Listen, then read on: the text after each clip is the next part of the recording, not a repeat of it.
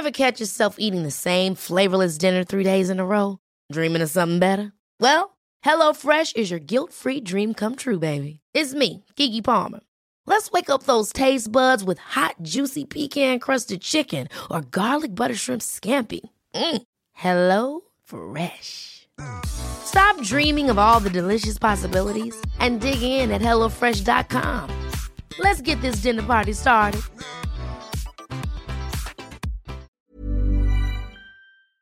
Heraldo Radio, la H que sí suena y ahora también se escucha. Esto es República H, la información más importante de lo que pasa en el interior de la República, con el punto de vista objetivo, claro y dinámico de Blanca Becerril.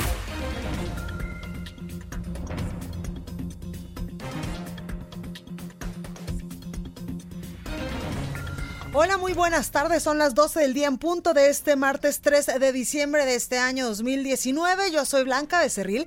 Esto es República H aquí por el Heraldo Radio. Gracias eh, por continuar con nuestra programación y yo lo invito a que se quede conmigo que en los próximos minutos le voy a dar toda la información más importante generada hasta este momento porque vaya que hay muchas cosas que contarle, sobre todo con el tema de eh, pues de lo que sucedió el fin de semana, exactamente el sábado allá en Coahuila con muerte de estos eh, de estas personas ha dicho el gobernador hace algunos momentos que ya fueron 10 10 eh, los presuntos principales o sí los presuntos eh, principales en el ataque armado allá en Villa Unión el sábado pasado ya fueron detenidos en el operativo que mantienen efectivos federales y estatales. Sube la cifra de 22 a 23 personas que lamentablemente perdieron la vida pero ha dicho el gobernador Miguel Riquelme que hasta el momento ya han detenido a 10 presuntos responsables. También el presidente de México, Andrés Manuel López Obrador, hoy habló sobre eh, pues estos índices de violencia y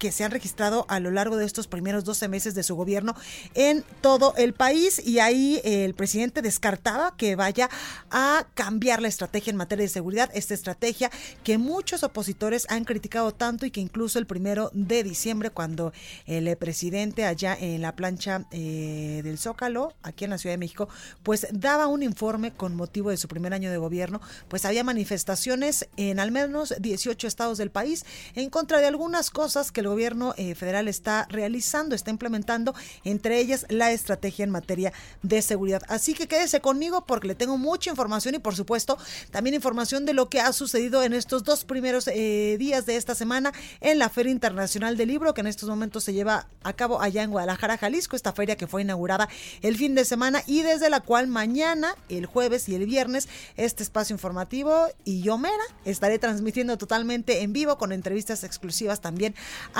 eh, pues escritores desde la Feria Internacional del El Libro. Sin más, recuerde que nos puede seguir a través de nuestras redes sociales. En Twitter estamos como arroba el heraldo-mx. Mi Twitter personal es arroba blanca becerril.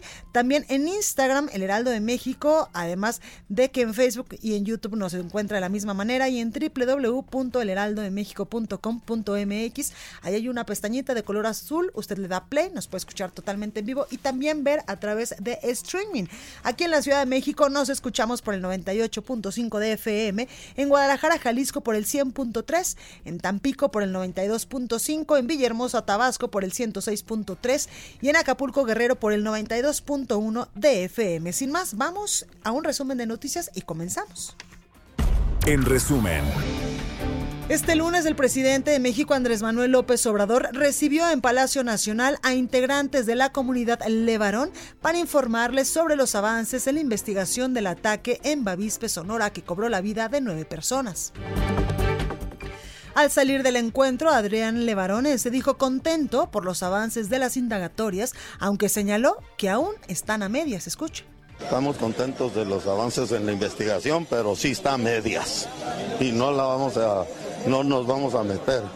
Estamos contentos de que no nos juzgaron el, no nos dieron a tole con el dedo. Estamos contentos, pero no podemos expresar. Está peligroso para nosotros mismos. Yo sé que esto tarda. Así es nuestro México y estamos dispuestos a esperarlo. Mientras tanto, ciudadanos dejanos en Chihuahua realizaron una protesta para exigir la liberación de los tres hombres detenidos por su presunta participación en el ataque a la familia Levarón el pasado 4 de noviembre. A través de su cuenta de Twitter, Rosario Robles, exsecretaria de Desarrollo Social, dio a conocer una carta dirigida al fiscal general de la República, Alejandro Hertz Manero, para denunciar que algunos funcionarios a su cargo han cometido delitos en torno al proceso que se sigue en su contra. Desde Palacio Nacional, Ariadna Montiel, subsecretaria de Bienestar, informó que el programa de pensión para personas con discapacidad tiene el objetivo de llegar a un millón de beneficiarios, así lo dijo. La pensión eh, para personas con discapacidad tiene una meta planteada de un millón de personas beneficiadas. Este año estamos llegando a un avance de 815.883 personas con discapacidad que tienen ya su pensión. En este mes de diciembre estamos pagando las últimas incorporaciones y por eso ya hemos actualizado esta cifra. El presidente de México, Andrés Manuel López Obrador, reveló que una de las peticiones de Estados Unidos para ratificar el TEMEC fue que existieran inspectores para verificar que las empresas cumplieran con la nueva reforma laboral, lo que no fue aceptado por autoridades mexicanas.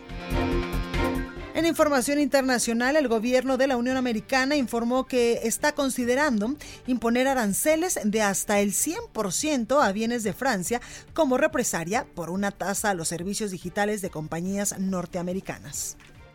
La nota del día.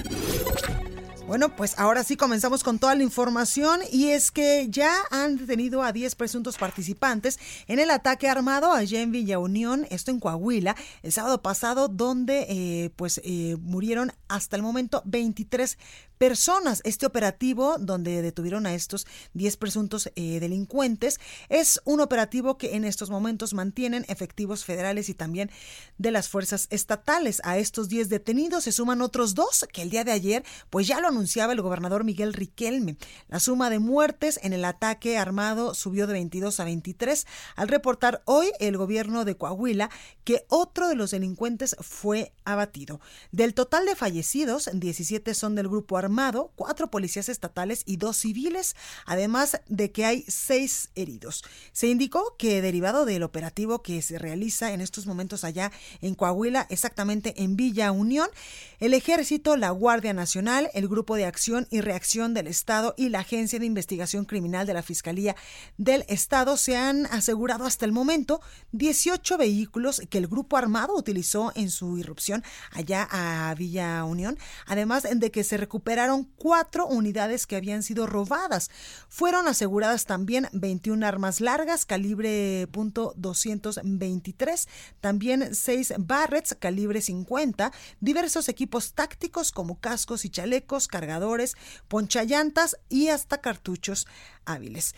Así es que eh, a este momento el gobierno de Miguel Riquelme, el gobierno de Coahuila, acaba de informar hace unos momentos que ya suman 10 los detenidos más los eh, que se suman a estos dos que ayer había anunciado el gobernador de este eh, pues de este hecho que sucedió allá el sábado donde hasta el momento hay 23 fallecidos. Y precisamente de acuerdo con los testimonios iniciales de las dos personas que hasta el día de ayer estaban detenidas por el ataque ocurrido el sábado pasado allá en el municipio de Villa Unión, que hasta el momento, pues le digo, ha dejado 23 muertos. El cártel del noreste lo hizo con el objetivo de asustar a la población y mandar un mensaje a las autoridades de su interés en instalarse en el estado. Así lo dijo el gobernador de Coahuila, Miguel Riquelme.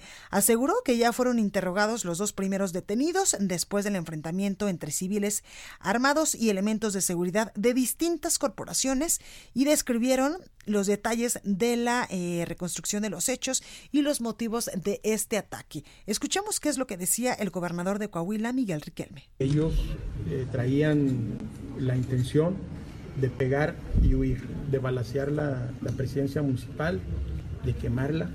Tenemos también el testimonio de que traían bidones de, gasolina para, para quemar la, la presidencia. Los dos detenidos manifiestan que eh, fueron enviados por el cártel del noreste a tratar de asustar a Coahuila, a una población que está a la entrada de la brecha. Ellos querían entrar, pegar y salir.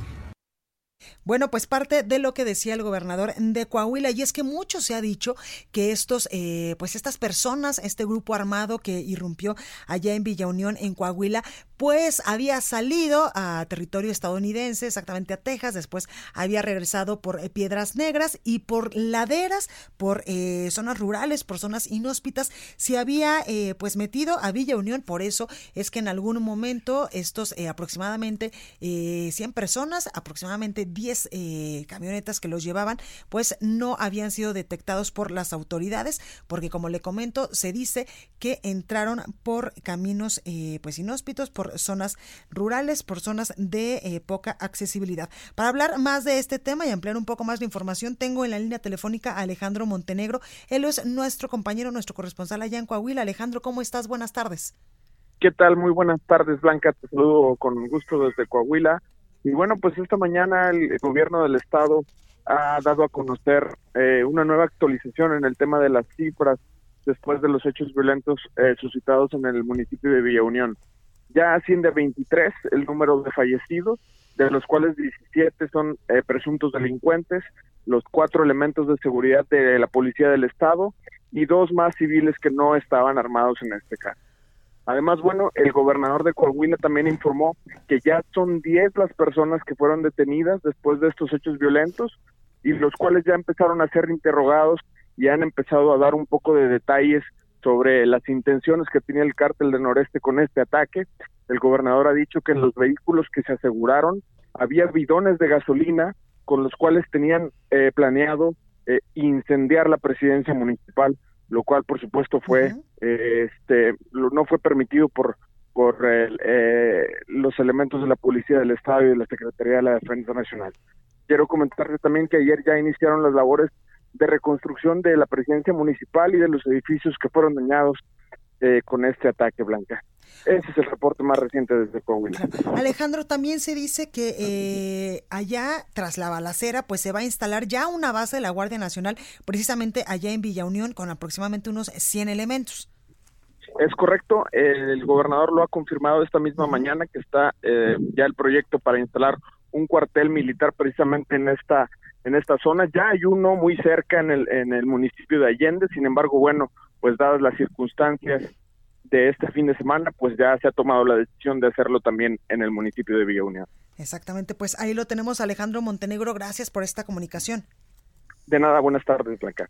Bueno, pues parte de lo que está sucediendo en estos momentos allá en Coahuila con el tema del ataque allá en Villa Unión, que como ya lo comentaba nuestro compañero Alejandro Montenegro, pues hasta el momento ha, su, ha subido la cifra a 23 personas que perdieron la vida. Y hablando de inseguridad, hoy el presidente de México, Andrés Manuel López Obrador, dijo que en estos momentos, pues no va a rectificar, en estos momentos ni después, a lo largo de su gobierno, no va a rectificar, no va a modificar su estrategia en materia de eh, seguridad, a pesar de que el primero de diciembre fue el día más violento del sexenio y a las peticiones ciudadanas. Y es que yo le comentaba que el domingo exactamente cuando el presidente Andrés Manuel López Obrador pues estaba dando un informe allá en la plancha del Zócalo aquí en la Ciudad de México con motivo de los primeros 12 meses de su gobierno, en al menos 18 estados del país muchas personas, unas se manifestaban por supuesto a favor de la administración del presidente López Obrador, pero otras muchas se manifestaban en contra de varias eh, pues de varias cosas que ha hecho el presidente de varias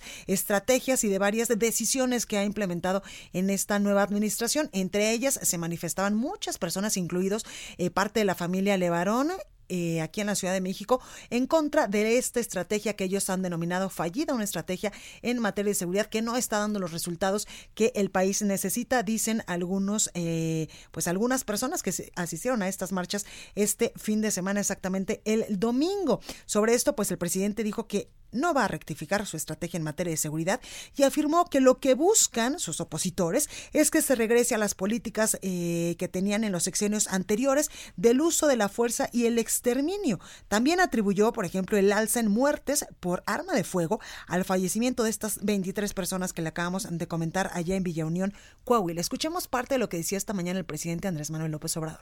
No, no, porque lo que quieren, con todo respeto, es que regresemos, sí al uso de la fuerza y apostar a las limpias, al exterminio, a el mátalos en caliente. Eso no. Esas políticas fascistoides no, pero este aumentó en efecto porque tuvimos desgraciadamente eh, la pérdida de 21 vidas humanas en eh, Coahuila bueno, también el presidente al mostrar una gráfica de los homicidios del día de ayer, lunes 2 de diciembre, ahí aseguraba que fueron 77, 77 los homicidios eh, ocurridos en todo el país, de los cuales el 52% fueron en cinco estados de la República. Dice el presidente que esto pues lo vemos lamentablemente a diario en los estados, por ejemplo, de Baja California, en Guanajuato, en el estado de México, en Jalisco, donde el 52% de los homicidios se concentran en estos estados del país. También el presidente Andrés Manuel hoy hablaba de los eh, pues muy cuestionados y de los famosos superdelegados y también de parte de su gabinete. el presidente advertía a los superdelegados y a los miembros de su administración que no se va a tolerar actos de corrupción de nadie en este gobierno, en el gobierno del presidente López Obrador. Y es que hoy por la mañana varios eh, compañeros de los medios de comunicación le cuestionaban en esta conferencia matutina sobre las denuncias contra varios delegados o superdelegados en muchos estados del país que en días, en semanas pasadas, pues lo denunciaba la secretaria de la Función Pública. El mandatario, pues ahí aprovechó para comentar que ayer precisamente sostuvo una reunión con ellos y hace unos días con los secretarios para recordarles sobre el cuidado que tiene que tener su desempeño y que él no va a tolerar ningún acto de corrupción. Escuche. Ayer mismo hablé, me dirigí a ellos para decirles, lo más importante es que representemos eh, al gobierno con dignidad. Esto es cero corrupción, no permitir ningún acto de corrupción. Trátese de quien se trate y ayer precisamente en Palacio Nacional pues se presentaba un quién es quién de los gobernadores para eh, pues hacer una gráfica de qué gobernadores sí estaban poniendo atención y sí estaban funcionando sus estrategias en materia de seguridad. Sobre esto, por supuesto que ya hubo reacción, muchas reacciones de los gobernadores del país y uno de ellos fue la reacción que tuvo el gobernador de Michoacán, Silvano Aureoles. Escuche. No he oído a todas o no voy a todas. Todavía no está el manual y no sabemos eso para qué es. Y qué bueno que la publique la lista para ver si efectivamente en esos estados donde el gobernador está siempre, pues a ver si ya cambió la situación de inseguridad en el país. Yo diría que incluso respetando absolutamente la decisión del señor presidente y de su gabinete de hacer esa reunión a las 6 de la mañana, yo diría que ellos revisen a ver si les está funcionando, porque eh, lo cierto es que en el año que llevan reuniéndose a las 6 de la mañana todos los días, es el año que más ha crecido la violencia violencia y la inseguridad. Pues ahí el gobernador de Michoacán criticando esta, eh, pues esta nueva implementación de este quién es quién de los gobernadores en materia de seguridad que ayer el presidente López Obrador anunciaba iba a implementar. En otros temas, la presidenta municipal de Naucalpan, Patricia Elisa Durán, presentó su primer informe de gobierno y le dio una entrevista exclusiva al Heraldo de México. Escuche. Nos encontramos con Patricia Durán, ella es presidenta municipal de Naucalpan, aquí en el Estado de México. Estamos con ella, vamos a platicar con motivo de su primer informe de gobierno, que pues está próximo. Patricia, eh, antes de entrar, por supuesto, a, diferentes temas, gracias por abrirnos un espacio aquí, por platicar con nosotros. Eh, antes de entrar a los rubros, pues un balance general, ¿cómo te has sentido en este primer año? Muchas gracias, un saludo a todos. Eh, muy contenta, muy contenta. Ha sido un año de mucho trabajo, de muchas horas de trabajo pero también con muy buenos resultados. Eh, nos enfocamos principalmente a ordenar la casa, había mucho desorden, mucho abandono eh, dentro de lo que era la administración municipal, pero también mucho abandono en el municipio. Mm. Eh, los ciudadanos estaban completamente abandonados y ¿a qué nos hemos dedicado? A construir confianza, a construir confianza en que puede haber buenos gobiernos dando resultados en temas de seguridad, educativos, culturales, de salud, y, sobre todo lo que más, más, más le interesa a, la gente, pues que haya oportunidades de desarrollo y bienestar. Eso es lo que estamos trabajando aquí en Ocalpan. Sí, por supuesto. Temas prioritarios para la ciudadanía, seguridad, ¿no? Sobre todo, ¿cómo andamos en ese rubro? Pues eh, trabajamos desde el primer día en lo más importante, dotar y brindar a los policías de herramientas para trabajar.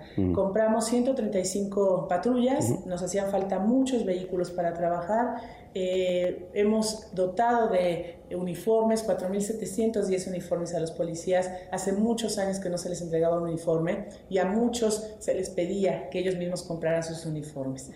Eh, radios con nueva tecnología, eh, estamos también trabajando en, en, dotarles de chalecos, les dimos chalecos, vamos a dar más chalecos balísticos para que mm. garanticen su seguridad y su vida. También hicimos una gran inversión en un aumento de salario para los policías, llevaban 12 años sin un aumento de salario y a 1.300 policías les aumentamos casi el 15% del salario, a otra parte se les aumentó el 5%. ¿Qué es lo que queremos? Que en los tres años de la administración eh, podamos ya homologar con lo que pide el Secretariado Nacional de Seguridad, eh, los salarios de los policías y que el aumento sea aproximadamente de un 50%.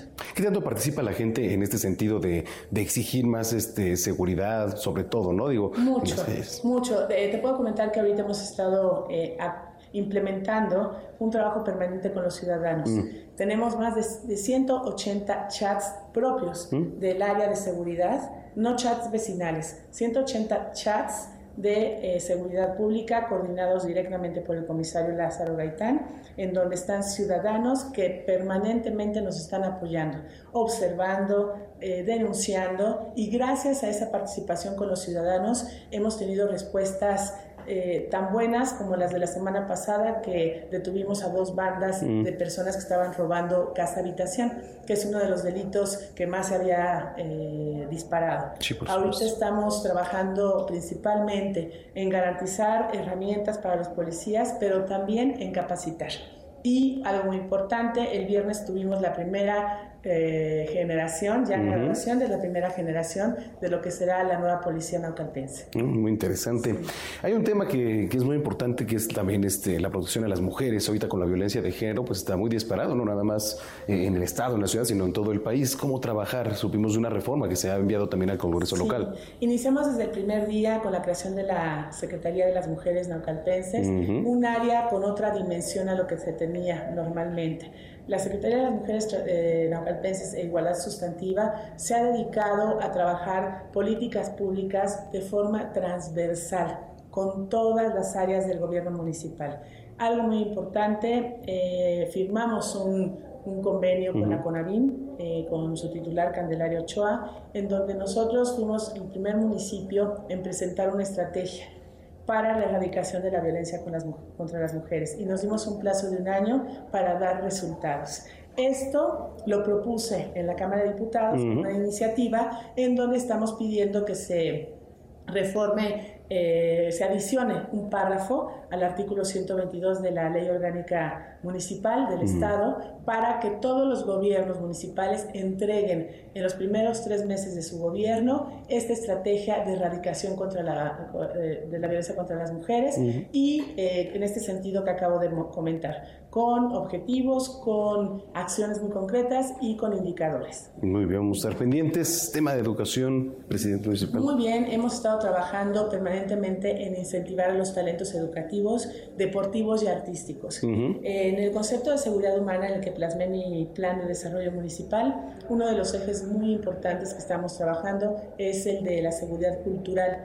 Dentro de la seguridad cultural está educación, deporte y arte. En arte te comparto, eh, creamos nuestra primera Sinfónica Juvenil Naucalpense, 40 jóvenes que eh, han eh, dado ya hasta este momento 11 conciertos mm. con más de 4.500 asistentes que han podido disfrutar de lo que es la música de, de estos jóvenes naucalpenses. También creamos el coro infantil, el coro sinfónico de adultos y hemos estado trabajando permanentemente en entregar estímulos educativos, deportivos y artísticos. Más de 23 millones de pesos entregamos este año y queremos que el próximo año siga aumentando este apoyo a los talentos educativos. Hay un tema muy interesante con una universidad que está impulsando y un espacio importante que también habían donado. Sí, el 25 de julio el presidente de México, nuestro presidente Andrés Manuel López Obrador, nos dona un predio que había sido confiscado al crimen organizado. Eh, es un predio de 21 mil metros cuadrados que destinaremos a nuestra Universidad Pública Naucalpense. es eh, uno de los proyectos eh, más importantes, proyectos insignias que tuve en mi campaña. Hay 4.500 jóvenes de Naucalpan que se quedan sin tener acceso a una oportunidad de estudiar una carrera universitaria. ¿Qué es lo que queremos? Que por lo menos 2.000, 2.500 jóvenes de estos 4.500 tengan la opción de estudiar aquí en Naucalpan en una universidad gratuita y en una universidad municipal.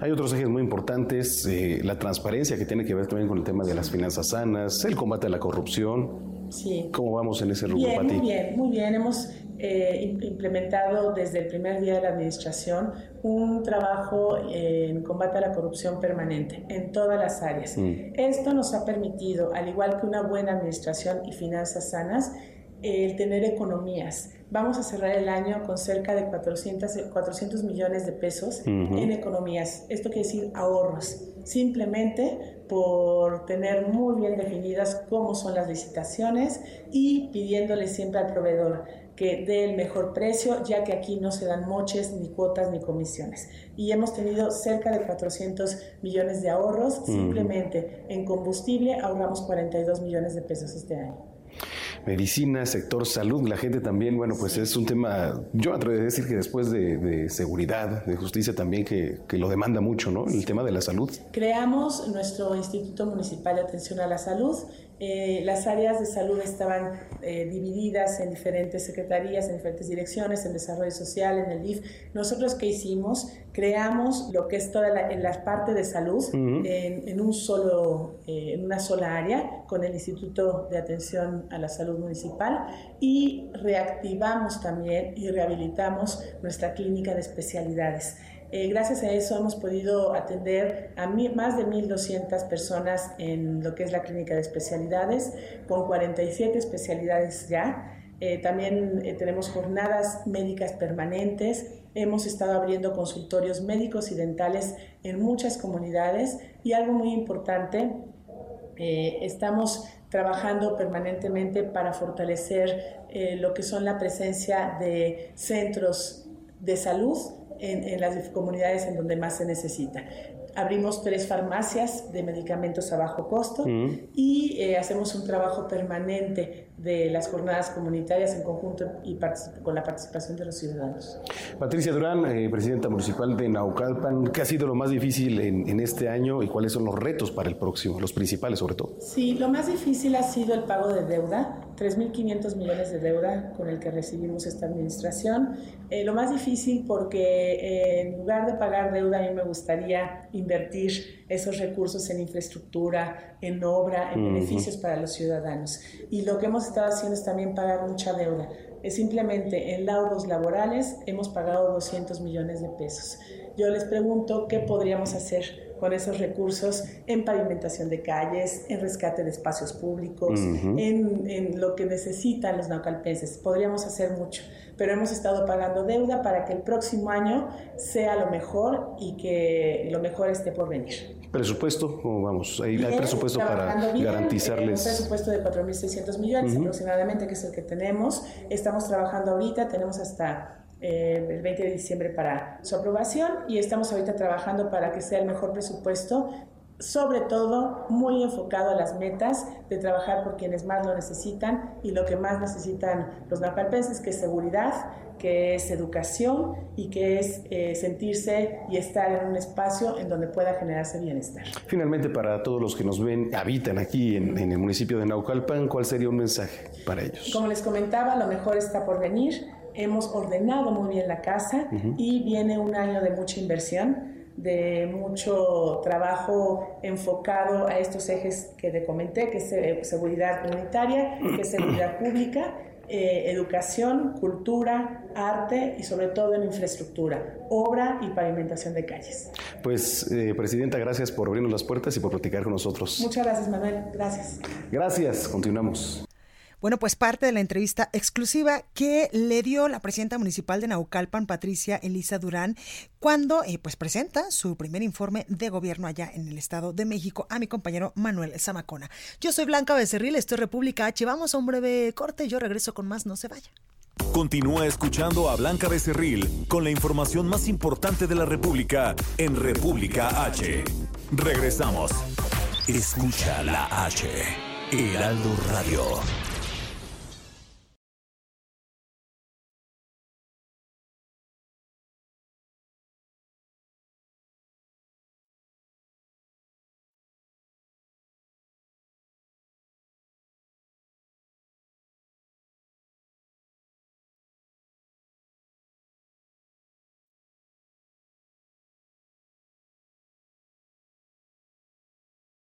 Estamos de regreso con la información más importante de la República en República H, con Blanca Becerril, transmitiendo en Heraldo Radio, en resumen.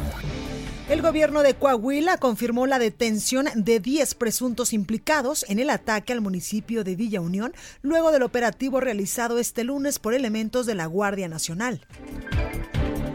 El gobierno de Chihuahua aseguró que será la Suprema Corte de Justicia de la Nación la instancia que determinará la calidad de víctima del Estado en el caso del desvío de 250 millones de pesos durante la administración del exgobernador César Duarte. La Secretaría de Economía Federal otorgó al Estado de Puebla la certificación de la Comisión Nacional de Mejora Regulatoria por implementar un sistema tecnológico que redujo de 7 a 3 meses la resolución de juicios orales mercantiles. El gobernador del Estado de México, Alfredo del Mazo, anunció que el próximo año iniciará la construcción del tren interurbano que correrá de Chalco al municipio de La Paz con una inversión superior a los 600 millones de pesos. Hace unos momentos comenzó una marcha de sonideros de la alcaldía Iztapalapa y del municipio mexiquense de Nezahualcóyotl, quien se dirigen al Zócalo capitalino para exigir permisos para trabajar en fiestas de calle. Y el vocero de la Fiscalía de Jalisco, Ricardo Franco, informó que una jueza vinculó a proceso a Daniel N., conocido como Lord Café, por los delitos de daño y atentar contra la dignidad humana.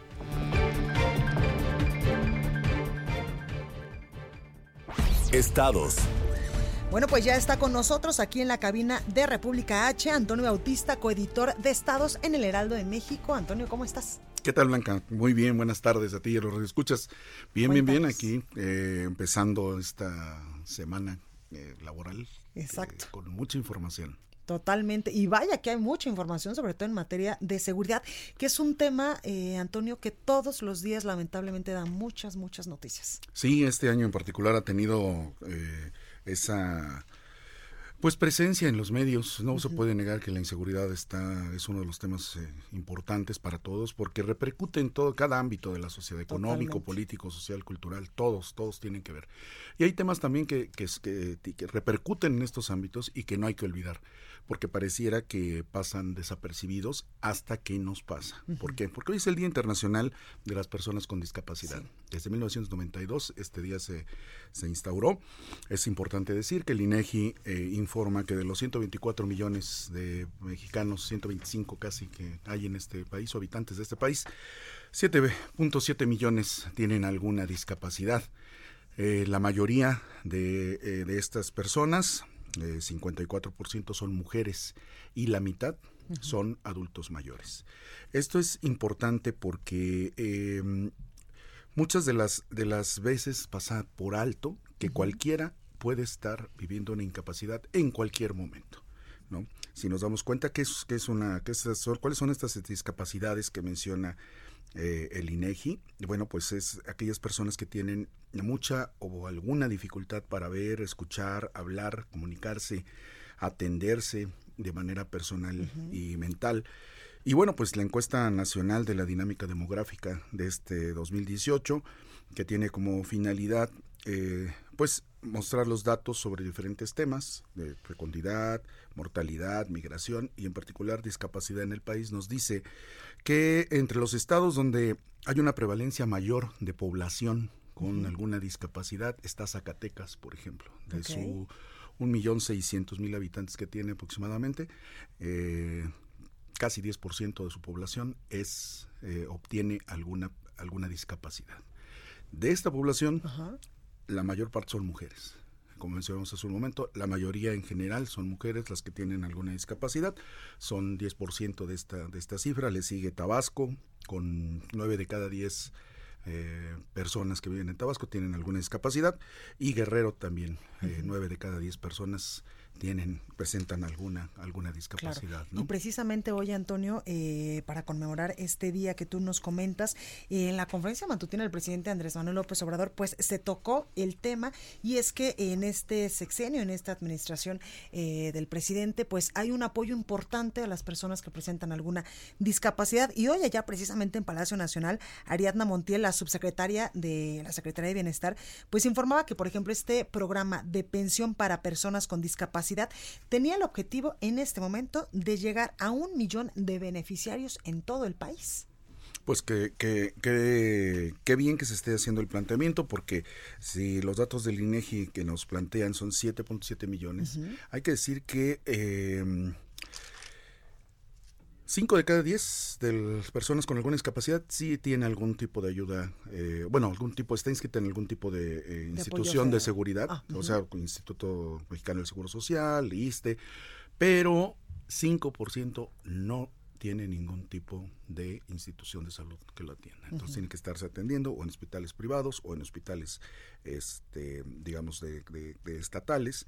¿no? Eh, es, un, es un problema importante porque por lo menos dos de cada diez personas con alguna discapacidad no saben leer ni escribir.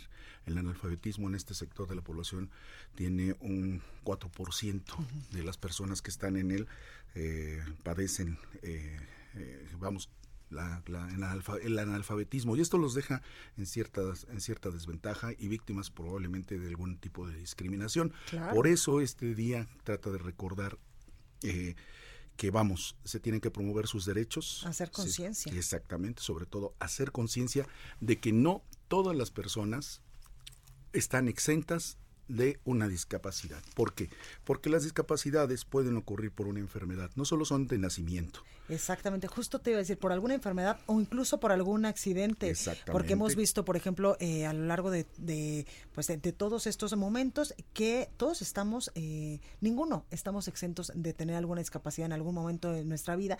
Tal vez, Dios no lo quiera, sales en el semáforo, alguien eh, golpea tu coche tienes un accidente aparatoso y tal vez eso te pueda provocar precisamente una discapacidad que no puedas caminar, que pierdas algún sentido o que quedes eh, pues parapléjico, por ejemplo. No, y hay enfermedades que, que, son crónico-degenerativas, por, ejemplo la diabetes. O la esclerosis múltiple. Exactamente, tienen esta, este, esta consecuencia ¿no? de, de dejar incapacitada a alguna persona. La misma violencia, de la que hablábamos hace un momento, puede generar este tipo de, de circunstancias, sobre todo por ejemplo, para las, las fuerzas eh, federales, estatales y municipales. Que ellos están en un primer contacto con estos delincuentes. Exactamente, y, algún enfrentamiento puede derivar en alguna situación de estas, en alguna discapacidad, que les impida caminar, les impida ver, escuchar, expresarse, moverse incluso. Entonces, es, es importante recordar que eh, hay que hacer conciencia de que se deben de respetar los, los derechos y apoyar a las personas.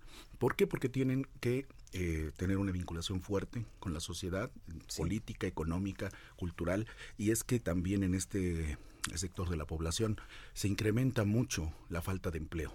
Hay una falta eh, de, oportunidades laborales para muchas de las personas con alguna discapacidad que también pues les afecta porque de una u otra manera eh, en muchos casos son jefes de familia eh, o madres de familia y sobre todo los adultos mayores. Aquí lo que nos dicen los datos de esta encuesta de 2018 es que el 5 de cada 10 personas con alguna discapacidad son adultos mayores. Y eso hay que tenerlo muy en cuenta, porque todos podríamos ser adultos mayores en algún momento de nuestra vida, o todos, podemos tener alguna discapacidad en algún momento. Exactamente, y también, eh, Antonio, hacer conciencia para todos aquellos eh, lugares públicos, públicos perdón, o lugares también eh, privados, para tener eh, pues una zona o habilitar estas zonas para que estas personas con alguna discapacidad pues puedan eh, tener mejor acceso a estos lugares. Así es, hay leyes. Porque en el aeropuerto lo hay, en lugares públicos los hay, pero en muchos no. Sí, ya es parte de los requerimientos que se exigen para construcciones o lugares públicos. Que incluso te acuerdas que hace, exactamente, que hace días le dimos aquí una nota de que en el Estado de México, me parece, o no recuerdo exactamente en qué Estado de la República, a todas estas, creo que sí era el Estado de México, a las personas que ayudaban en el metro y en el transporte público a estas personas con algún tipo de, de discapacidad a por ejemplo, a subirse a un camión o a subirse al metro, las habían despedido por la falta de recursos. Exactamente. El, el, a veces no consideramos que sí la gente necesita ayuda para hacer una vamos, conforme somos muy jóvenes, somos como que muy dados a sentirnos inmortales, ¿no? O sea, no, somos, somos Superman y no nos pasa nada. Pero sí, a veces subir una escalera le cuesta mucho trabajo a una persona. Y lo vemos todos los días aquí en la Ciudad de México, por ejemplo, en el sistema de transporte colectivo metro, las escaleras eléctricas no son un lujo para la gente, sino de verdad están pensadas para ayudar a aquellos que no pueden subir una escalera de forma O si hay un aparato para ayudarles, a veces no funciona. Exactamente, a veces no funcionan y entonces la gente pues tiene que subir, sobre todo los adultos mayores. Hay leyes que protegen eh, a las personas en nuestro país, afortunadamente tenemos la Ley General de Inclusión de las Personas con Discapacidad y la Ley Federal para prevenir y eliminar la discriminación que está enfocada precisamente a dar protección a las personas con alguna discapacidad. Y vamos, eh, no está de más pues que, consideremos que también esta, esta parte es importante de nuestra población. Son 7 millones de personas que de diferentes edades y nadie está exento. Pues ahí lo tenemos. Antonio, gracias por estar esta tarde con nosotros. Blanca, muchas gracias a ustedes. Buena tarde. Gracias. Recorrido por el país. Bueno, y vamos al Estado de México porque el próximo año se van a iniciar ya los trabajos para la construcción de un tren interurbano que iría de Chalco al municipio de La Paz. Teresa Montaño nos tiene toda la información. Tere, ¿cómo estás? Bien, Blanca, buenas tardes a ti y al auditorio. Así es como lo comentas, el gobernador del Estado de México, Alfredo del Mazo, anunció este lunes en el municipio de Chalco el inicio de los trabajos para la realización y eh, construcción del tren Chalco-La Paz, que tendrá una interconexión en el metro eh, de Santa Marta de la Ciudad de México. Este para este proyecto se invertirán de inicio 600 millones de pesos en 2020 que se utilizarán básicamente para arrancar los estudios de factibilidad y los estudios técnicos. Y bueno, el gobernador dio a conocer este esta noticia en el marco del informe del alcalde de Chalco del Estado de México. Este es mi reporte. Perfecto, Teresa Montaño, gracias por esta comunicación. Gracias, buen día. Gracias. Y ahora vamos a Tamaulipas con nuestro compañero Carlos Juárez porque feministas pidieron botones de pánico en el sur de este estado del país. ¿Cómo estás, Carlos? Adelante. Hola, ¿qué tal? Buenas tardes, Blanquita. Un gusto saludarte a ti, a todo el territorio. La inseguridad por la que atraviesan las mujeres en esta zona del país las ha obligado a pensar en que se instalen los botones de pánico o botones rosas en diferentes colonias de los municipios de Tampico, Madero y Altamira. Un ejemplo, hace unos días una mujer que fue reportada desaparecida el 23 de noviembre, pues apareció muerta en la zona de Playa Miramar, una zona despoblada. Así lo confirmaron los familiares quienes desde ese día de su aparición la estaban buscando. Ante esta situación, la presidenta de la colectiva feminista, la Molepeca, Nuri Romero Santiago, manifestó que se requieren estos botones de pánico con la finalidad de que una mujer que se encuentre en una situación de riesgo o sienta algún temor al estar acostada o perseguida pueda activarlos y de manera inmediata la población que esté cercana pueda ayudarla y evitar una situación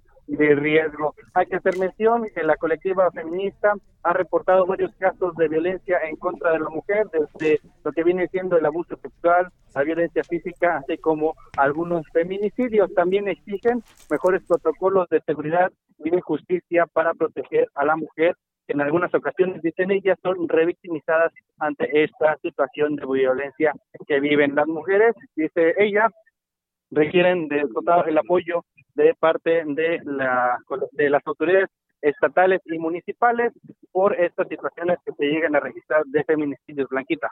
Perfecto, Carlos, gracias por esta información.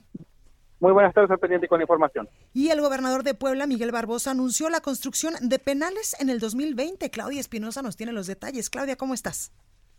Así es, los saludo con gusto desde Puebla para darte a conocer que el gobernador del estado, Miguel Barbosa Huerta, pues señaló que tiene previsto arrancar en enero con la construcción de un penal para cerca de dos mil reclusos. Esto eh, debido al hacinamiento que presenta el actual, el de San Miguel en la ciudad de Puebla. Y también dijo que pedirá al gobierno federal pues le apoye para la construcción de uno más, pero de carácter federal, ya que en la actualidad hay por lo menos 700 reclusos en el cerezo de San Miguel que han sido consignados por delitos federales viales y que, bueno, representan una parte importante del problema del hacinamiento. Hay que recordar que Barbosa Huerta señaló que también serán otros tres más en el transcurso de su administración, estos en el interior del estado, principalmente en la Sierra Norte, en la Mixteca y también en la zona de San Martín Texmelucan, aunque estos serán posterior al siguiente año. Es la información desde Puebla. Gracias, Claudia. Buenas tardes.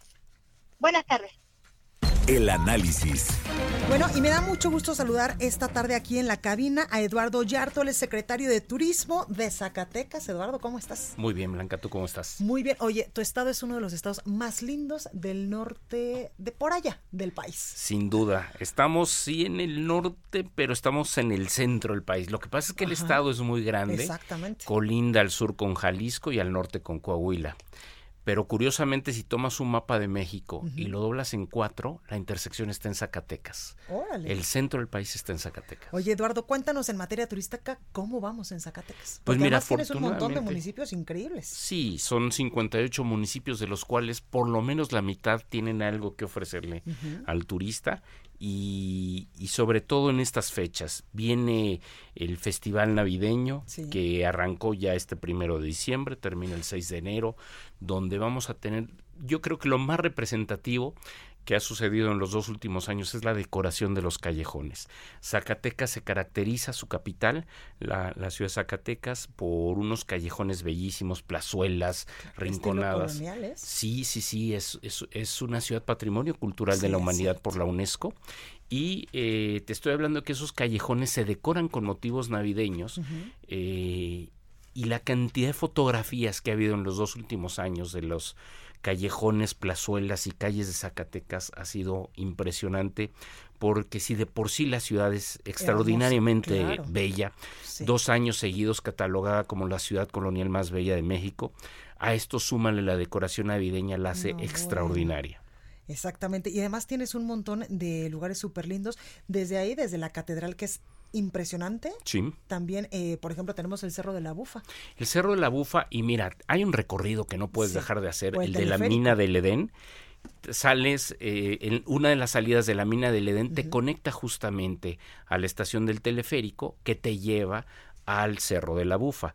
Entonces haces un recorrido Mina del Edén, teleférico, Cerro de la Bufa, donde hay una tirolesa, donde hay muchas actividades, eh, muchas actividades que hacer, el museo de la de la de la toma de Zacatecas por Francisco Villa, eh, las estatuas monumentales, en fin, una serie de acciones que hay en la Bufa, pero no te puedes perder los museos. Tenemos unos museos extraordinarios como el Museo Rafael Coronel, el Museo de las Máscaras, con una colección de 11.000 máscaras, el Pedro Coronel, que nada más te digo algún un, un dato para darte una idea de lo que tiene eh, Zacatecas en cultura y lo que tiene este museo. En este museo hay un, un Chagall, un Kandinsky, un Dalí, Órale. hay 15 Picassos, Wow. hay 25 Mirós y 60 Goyas. No, bueno.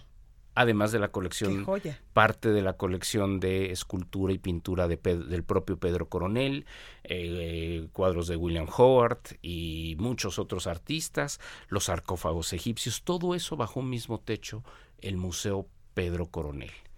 Wow. Y es que no, bueno, ir a Zacatecas es como ir a otro país y además transportarte a 1500 y tantos.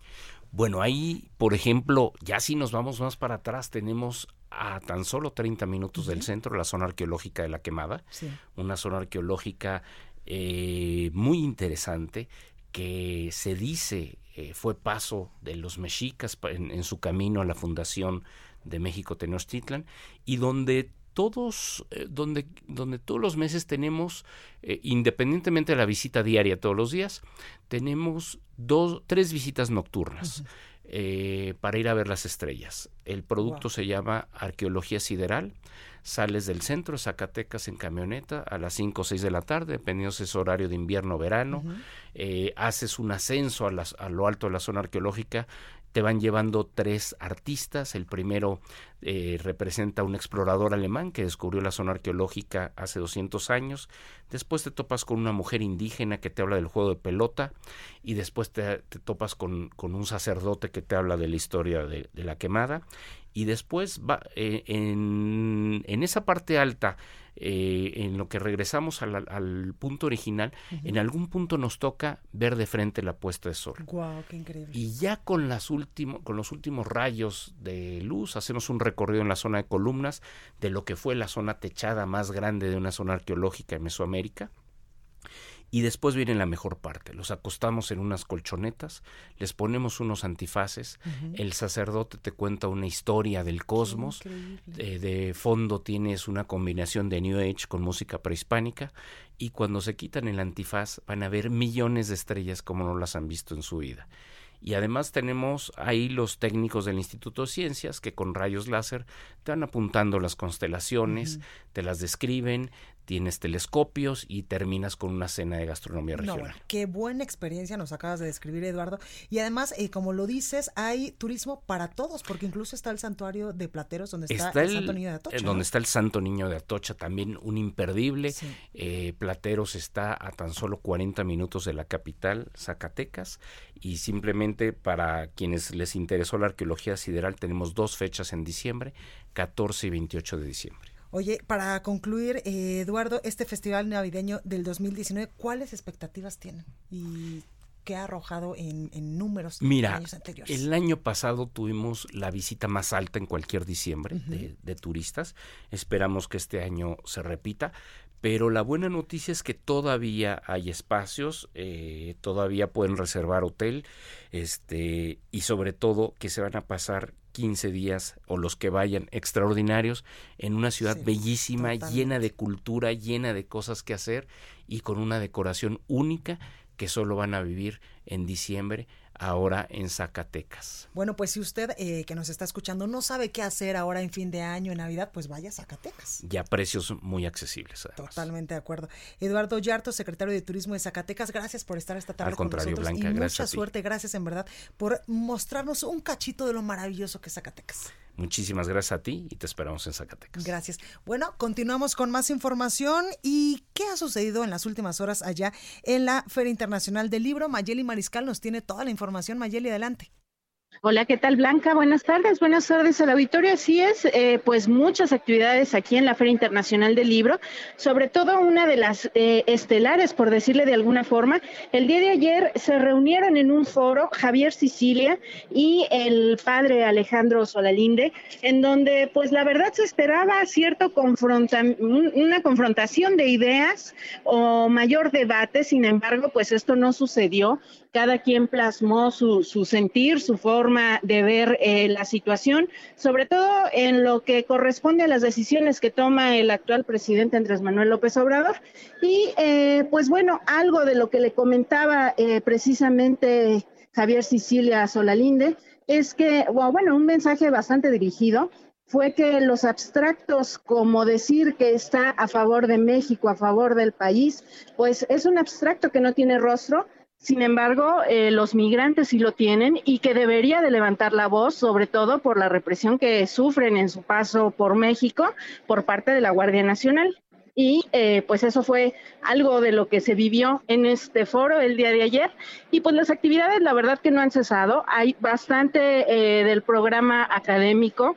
También, pues bueno, ya sabemos por los pasillos se pueden ver algunos escritores y eh, pues el ambiente continúa siendo de fiesta, de fiesta de los libros, el pabellón también de la India con bastante eh, muestras culturales y pues aquí estamos disfrutando todavía de esta Feria Internacional del Libro en su edición número 33. Pues ahí lo tenemos, Mayeli Mariscal. Muchas gracias y mañana nosotros estaremos transmitiendo ya totalmente en vivo desde la Feria Internacional del Libro para conocer y ver de primera mano todas estas maravillas que nos cuentas.